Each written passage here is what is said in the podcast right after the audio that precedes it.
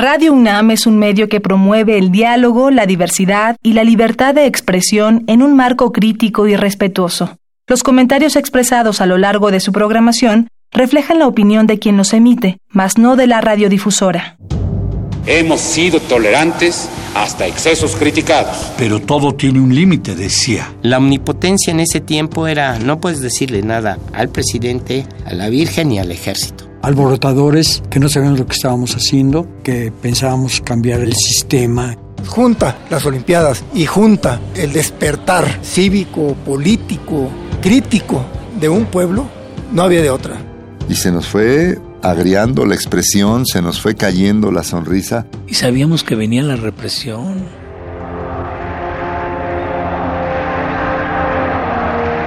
Radio UNAM presenta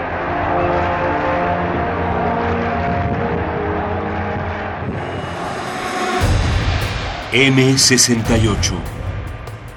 Voces contra el olvido. A 50 años del movimiento estudiantil.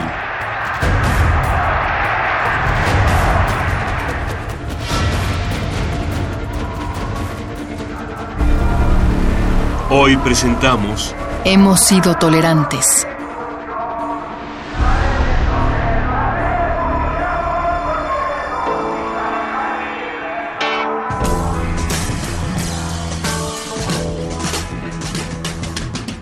Era un fracaso. La respuesta del gobierno era una burla. Tendía la descalificación inventando mentiras.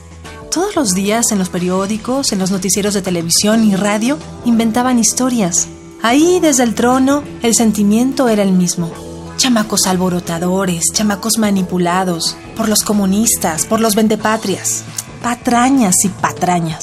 No esperábamos menos del gobierno de Díaz Ordaz político que se había caracterizado por su total lealtad a lo inamovible, lo sordo, lo oscuro. Agosto quedaba como la gran demostración de que el movimiento estudiantil había levantado la conciencia no solo de los estudiantes, nos acompañaban ahora miles de maestros, trabajadores, amas de casa, padres de familia, algunos intelectuales y hasta los burócratas llevados a desagraviar la bandera nacional habían balado como borregos, manifestando así su inconformidad. Habían dado con humor y desparpajo un gancho al hígado del sistema.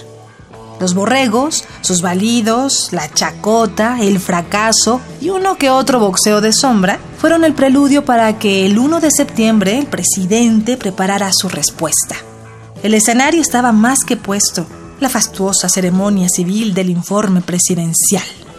Diputados, senadores, funcionarios y periodistas llegaron puntuales a la vetusta Cámara de Diputados en las calles de Donceles y Allende el palacete blanco, de cursi boato neoclásico, estalló en una salva de aplausos cuando apareció el presidente con su traje oscuro.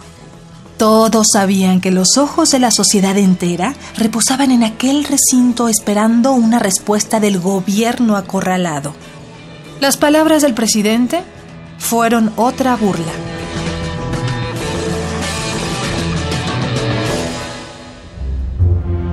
¿Qué nos dijo el CNH? Escuchen todos el discurso del presidente, porque es posible que ya dé una salida, es posible que ya haya una luz de entendimiento. En el 68, Severiano Sánchez estudiaba en la Escuela Superior de Físico-Matemáticas del IPN. Entonces todos nos citamos, era al mediodía, o sea, los informes son después de la parada militar y eso, pues empieza el discurso, 11, 12, 1. Entonces todos dijimos, sí, nos vemos, órale, preparamos algo de comida y todo, y, todos, ahora sí ya toda la militancia del movimiento, ya los que éramos militantes, cuadros ya del movimiento, no la base, sino los cientos de militantes ya más decididos, ya identificados, ya los que teníamos ya un rango, digamos, ya éramos reconocidos entre nosotros, nos sentamos a oír el informe. Este es un fragmento del cuarto informe de gobierno de Gustavo Díaz Ordaz. El chiste se cuenta solo se ha disfrutado de amplísimas libertades y garantías para hacer manifestaciones, ordenadas en ciertos aspectos, pero contrarias al texto expreso del artículo noveno constitucional. Hemos sido tolerantes hasta excesos criticados, pero todo tiene un límite. La voz era grave, ¿eh? Yo me acuerdo que era como algo de ultratumba. A lo mejor es que tengo unos recuerdos distintos a la realidad. Jorge Martínez Almaraz, el Chale, tomaba clases en la Escuela Nacional de Economía de la UNAM. Y su frase promocional de, de las Olimpiadas, ¿no? De todo es posible en la paz.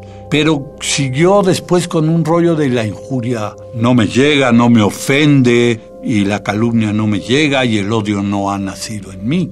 Y ahí todos dijimos, puta, ¿qué tal si hubiera nacido el odio, no? Todo lo que decía Díaz Ordaz producía un gran enojo. O sea, los alumnos estábamos muy enojados y no había una solución al conflicto y cada vez había más represión. Había enojo en los estudiantes. Marcela Frías Neve asistía a la Escuela Nacional de Ciencias Biológicas del Politécnico. Yo no me acuerdo qué pensaba exactamente cada vez, pero de que había enojo, había inconformidad y seguíamos pensando que íbamos a seguir en la lucha hasta que se diera solución a los problemas. Eso sí me acuerdo.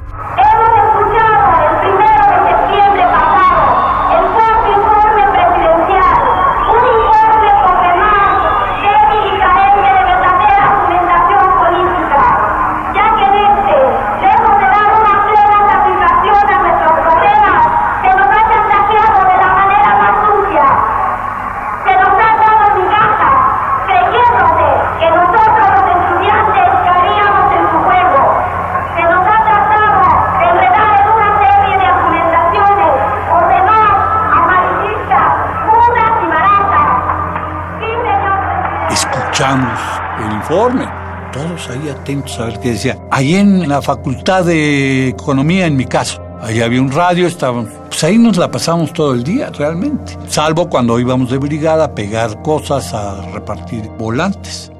Cuando el ejército mexicano interviene en labores de mantenimiento del orden interior, debe hacerse respetar y debe ser respetado, porque tiene las armas que la nación le confió porque lo hace cumpliendo funciones fundamentales para las que fue creado. Y porque durante largos años y en sobradas ocasiones, siempre que ha sido requerido por las potestades civiles, uso así deliberadamente la expresión de Y el señor Díaz Ordaz condenó el movimiento tachándolo como una conjura internacional para desprestigiar a México y boicotear las Olimpiadas y se nos fue agriando la expresión, se nos fue cayendo la sonrisa, se nos fue quebrando el espíritu, se nos fue quebrando el estado de ánimo y empezamos a sentir un desasosiego de ¿y ahora qué? ¿Ahora qué sigue? ¿Ahora qué hacemos? ¿Cómo salimos de esta pinche trampa, de esta ratonera? Y si el CNH sigue proponiendo que más brigadas, que más marchas, que más mítines, o sea, el CNH nomás tenía tres, desplegados, volantes, llamados y abajo movilización, brigadeo mítines, enfrentamientos y manifestaciones. Por ejemplo, nosotros en nuestras brigadas hacíamos pintas y todo, ¿no? Pero las pintas las hacíamos a los camiones, nunca hacíamos pintas en las casas. Rolando Brito Ramírez era estudiante en la vocacional 1. Entonces de repente nos llegaban vecinos a protestar, oiga, es que pintaron mi casa, fueron a pintar mi casa, etcétera, Pues nosotros nos deslindábamos porque era la norma de no, no atacar las propiedades de, de las personas, ¿no? Entonces después ya nos dimos cuenta que eran grupos paramilitares que, como eran casi de la misma edad de nosotros, pues pasaban como estudiantes y eran los que andaban haciendo en toda la ciudad una serie de desmanes, ¿no? Pero ¿cuál era el objetivo? Pues acusarnos a nosotros como vándalos, ¿no? Que era lo que sacaban los periódicos, ¿no? Después en el 71 se confirmó que esos grupos paramilitares eran grupos organizados desde el gobierno, desde el interior del gobierno. Eran creados o son creados porque todavía existen con esos propósitos de desprestigiar a los movimientos, ¿no? Infiltrarlos y desprestigiarlos, ¿no? Y hacer cosas fuera de, de la ley, entre comillas, para atacar a los movimientos organizados, ¿no?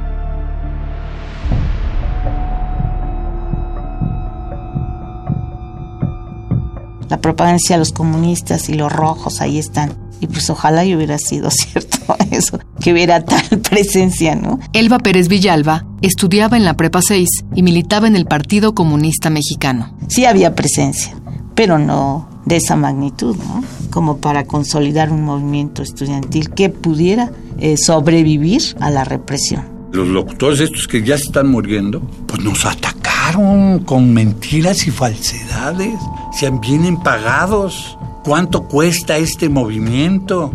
Loret de Mola no se llamaba Loret de Mola, se llamaba Jacobo Zabludowski. Pero bueno, la función es la misma, la función es la misma. Desinformar para informar con otras verdades, ¿no? Felipe Galván cursaba la carrera de Química Bacteriológica y Parasitología en el Instituto Politécnico. Las verdades que el boletín de la Secretaría de Gobernación requiere en ese momento. Hubo durante el recorrido del casco de Santo Tomás al Zócalo excesos verbales, insultos, y en especial manifestaciones contra el presidente de la República, que nadie debe olvidar que es la máxima autoridad de la nación. Además, si hay alguien que ha querido ser amigo de los jóvenes y que lo es, es el presidente Díaz Ordaz. Y conste que aquí no estamos hablando como gobiernistas, sino afuera de ser objetivos. Si ustedes me dan una fórmula mejor que Díaz Ordaz, quizás la tome en consideración. Pero entre Díaz Ordaz y el caos, prefiero sinceramente a Díaz Ordaz. No, hombre, Barrios Gómez nos, nos tiraba, nos pegaba. Jaime Uranga estaba en la vocacional 7 Agustín Barrios Gómez fue un periodista de banalidades que se daba aires de objetivo e imparcial mientras buscaba quedar bien con el gobierno. Vagos, malvivientes, degenerados. No, era, era, nos trataba como si, si fuéramos, este, nos sentíamos niños lumpen. La prensa sí era, era muy terrible con nosotros. Arturo León asistía a la Escuela Nacional de Economía de la UNAM. Apenas si Excelsior empezaba a tratar de salir un poco a un lado, ¿no? El Chihuahua era el que iba todas las mañanas por el periódico. El Chihuahua empieza a ver los periódicos en el camino, ve que nos estaban acusando de comunistas, entonces llega a la escuela y nos dice, llega, entra allá a prensa y propaganda y dice, ¿qué hubo pinches comunistas que han hecho toda la mañana y nosotros, ¿comunistas? Sí, miren, miren, ustedes son los comunistas, son los comunistas. Y entonces se ponían compañeras hacer los recortitos y hacernos la, Hacíamos varios juegos de todas las noticias que había en nuestra contra y de ahí sacamos las ideas para hacer los volantes. Éramos contestatarios. Era contestar todo eso y a contar nuestra versión de todos los hechos que se venían sucediendo. Es que eran tanta calumnia en nuestra contra que tuvo el efecto contrario éramos bien recibidos. Y la imagen que teníamos del gobierno era del gran amo. Ellos eran los grandes amos. José Gómez Romero estudiaba psicología en la UNAM. Te agarraba en la calle la patrulla y te cortaba los pelos. El PRI son los dueños del país. Incluso su símbolo es la bandera mexicana. Éramos, diría López Mateos, de izquierda dentro de la Constitución. Había, bueno, reglamentos, artículos y demás de locura, como el 145 de la disolución social. Decíamos, ¿qué es eso? ¿Qué, hago? Pues estás contra el gobierno o no estás de acuerdo con no sé qué, es, es disolución social. ¿Cómo lo comprueban? ¿Cómo lo miden? ¿no? El artículo 145 bis señala cuáles son los delitos de carácter político. Si se deroga, como se está solicitando, ningún delito tendrá carácter político. Si era una imagen así, ¿no? Algunos privilegiados y una clase media que estaba creciendo. Y luego venía la gran masa, definida por Buñuel como los olvidados, ¿no? Y que una utilidad de los pobres es precisamente votar, a cambio de cualquier cosa, ¿no? No hay derechos para las clases bajas. Tu único derecho es obedecer. Y yo a grados de verdadera, de verdadera locura. La censura a las películas, películas enlatadas durante años, novelas, ¿no? Atuendos. Si era para ellos hasta una ofensa ver a algún chico con el pelo largo, ¿no? Nuestra protesta contra el gobierno, que en ese momento era rígido, estricto, prohibitivo, no quiero decir dictatorial, pero con esos visos. Alberto Candiani hacía su maestría en la Facultad de Derecho de la UNAM. Comparte la opinión de Humberto Campos, quien estudiaba en la Escuela Técnica Industrial Wilfrido Massieu del Instituto Politécnico. La omnipotencia en ese tiempo era, no puedes decirle nada al presidente, a la Virgen y al ejército. Le decíamos sal al balcón, dientón o hocicón. Siempre fue el chiste de lo feo. Maribel Soleil era estudiante de psicología en la UNAM. Me acuerdo de un chiste que había entonces que, ¿sabes lo que le dijo la mamá al papá de Díaz Ordaz cuando nació? ¿Y tú que lo querías tirar? Entonces, cada presidente ha tenido sus chistes, ¿no? El pueblo mexicano es de un ingenioso y siempre ha habido chistes con respecto a las fallas de la presidencia. Pero lo que más exaltaba a los jóvenes era esa arrogancia de decir yo hago esto porque está en contra, ¿no? de los principios de México y no sé qué. Cuanto más lo hacían, más indignados estábamos. Díaz Ordaz no era un presidente con un amplio margen de reflexión, de búsqueda. Jesús Vargas asistía a la Escuela Nacional de Ciencias Biológicas y fue uno de los representantes del Consejo Nacional de Huelga. Era un tipo de mecha corta, tenía la mecha del tamaño de un centímetro. Cuando vimos la represión del 27 y 28 de agosto, inusual, desmedida, cabrona, no porque la demás no fuera, pero ya masiva y en el Zócalo y ante medios internacionales dijimos, a ver, represión y corretiza y tanques y eso decíamos, este güey ya está loco. Este güey ya es un gorila. Severiano Sánchez. Es cuando se crea esa imagen que se ve tres imágenes, ¿no? Se ve un gorila o un chimpancé, se ve el presidente y se ve un casco militar. O sea, los tres en uno. Este güey es el presidente, es un militar o es un represor y es un gorila, güey. Tuvimos un gobierno dictatorial con una persona totalmente enajenada al poder. A él no se le podía decir nada, ¿sí? Y nunca pensó que podía negociar algo, no de su poder, sino de personas. Unos cambios tan, tan simples que de un dedazo él los podría realizar. Él no podía tener esa mentalidad. Además, si analizamos el pliego petitorio, pues es un refresco y una torta lo que pedíamos, ¿no? No tenía chiste, no se pedía nada, nada importante, no era ni siquiera el prohibido prohibir francés. Los estudiantes no hemos hecho otra cosa que oponer la razón a la violencia de la cual hemos sido objeto.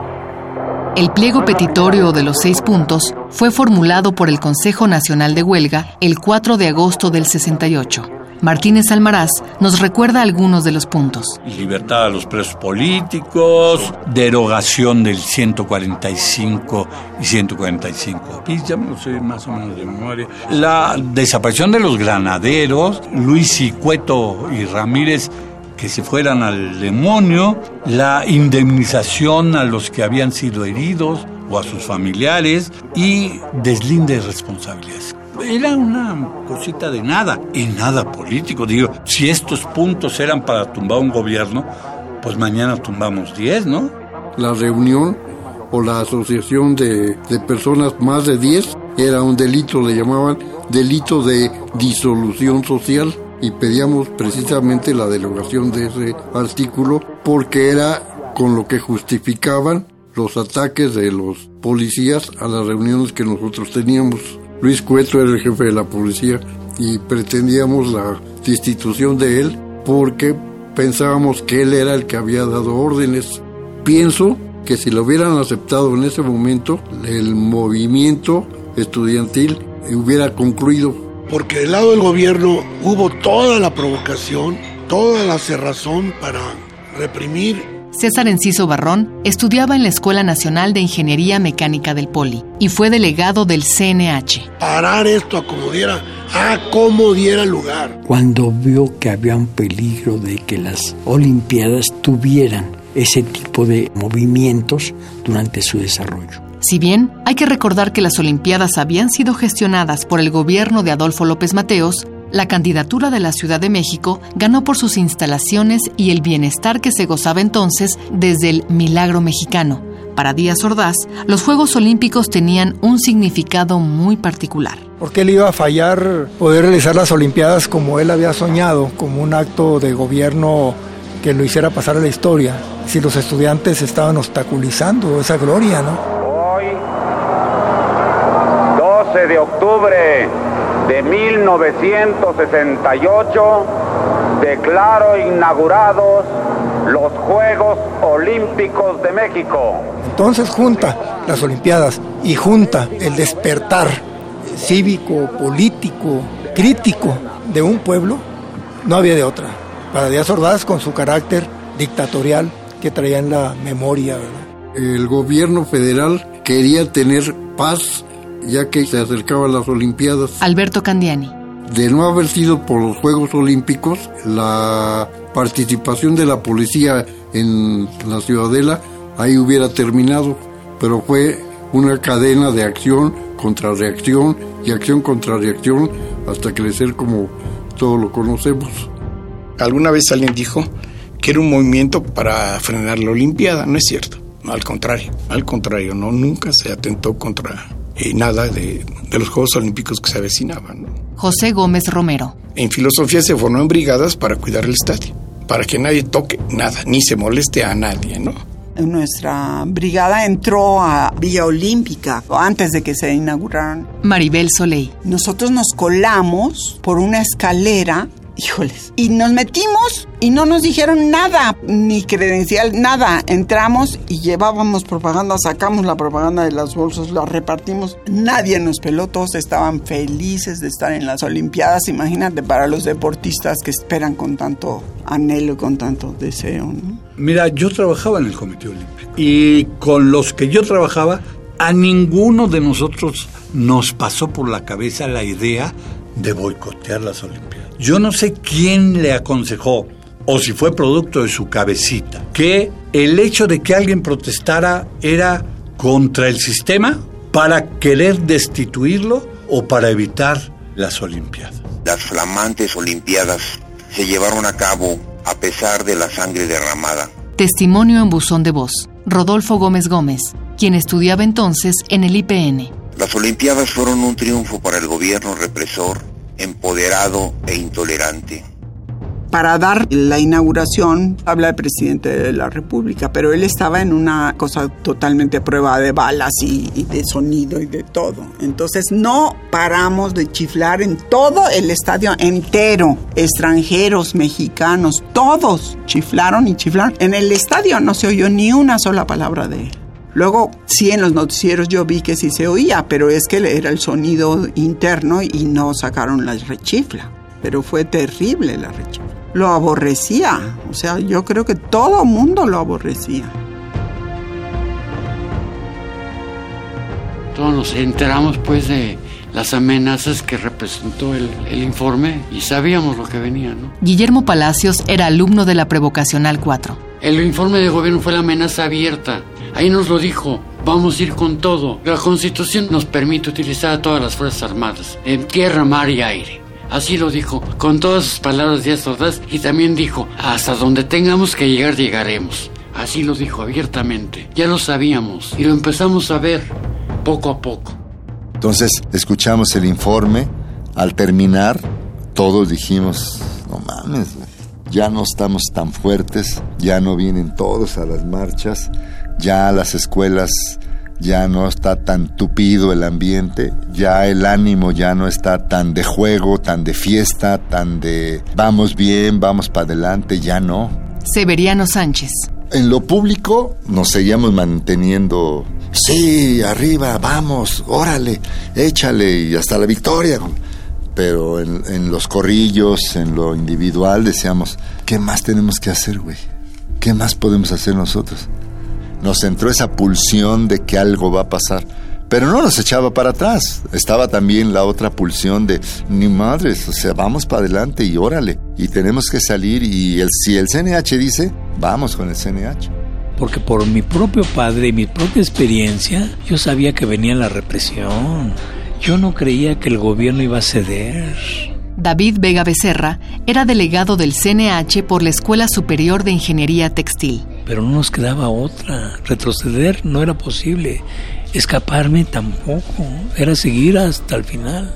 Y sabíamos que venía la represión. Dice mucho de su personalidad, su imagen.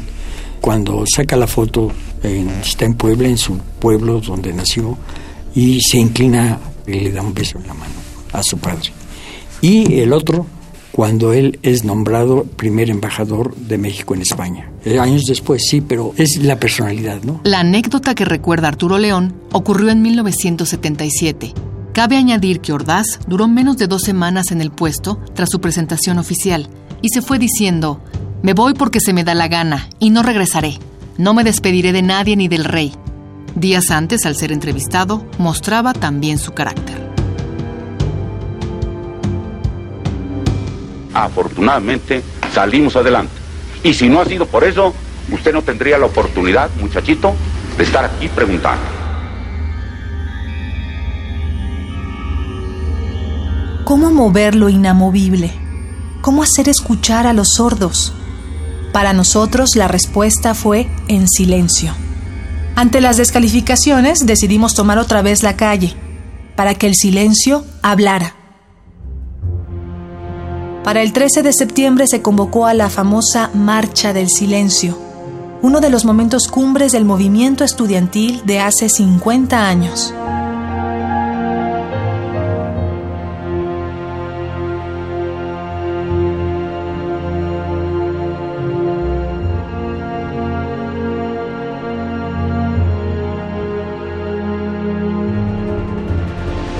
En este programa escuchamos los testimonios de Severiano Sánchez, Jorge Martínez Almaraz, Marcela Frías Neve, Rolando Brito Ramírez, Elba Pérez Villalba, Felipe Galván, Jaime Uranga, Arturo León, José Gómez Romero, Alberto Candiani, Humberto Campos, Maribel Soleil, Jesús Vargas, César Enciso Barrón, Rodolfo Gómez Gómez, Guillermo Palacios y David Vega Becerra.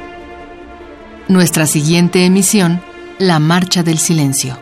La más escandalosa de las marchas, la Marcha del Silencio. Ovaciones fue el que dijo, eran 800 mil. Yo sí me acuerdo que yo llevaba esparadrapo en la boca. Después del 13 de agosto no había más que confrontación.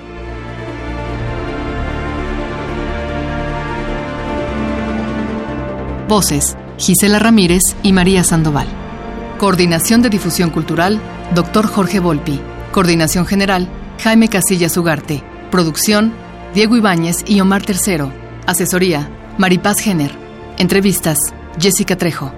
Guión, Gerardo Zapata y Andrea González.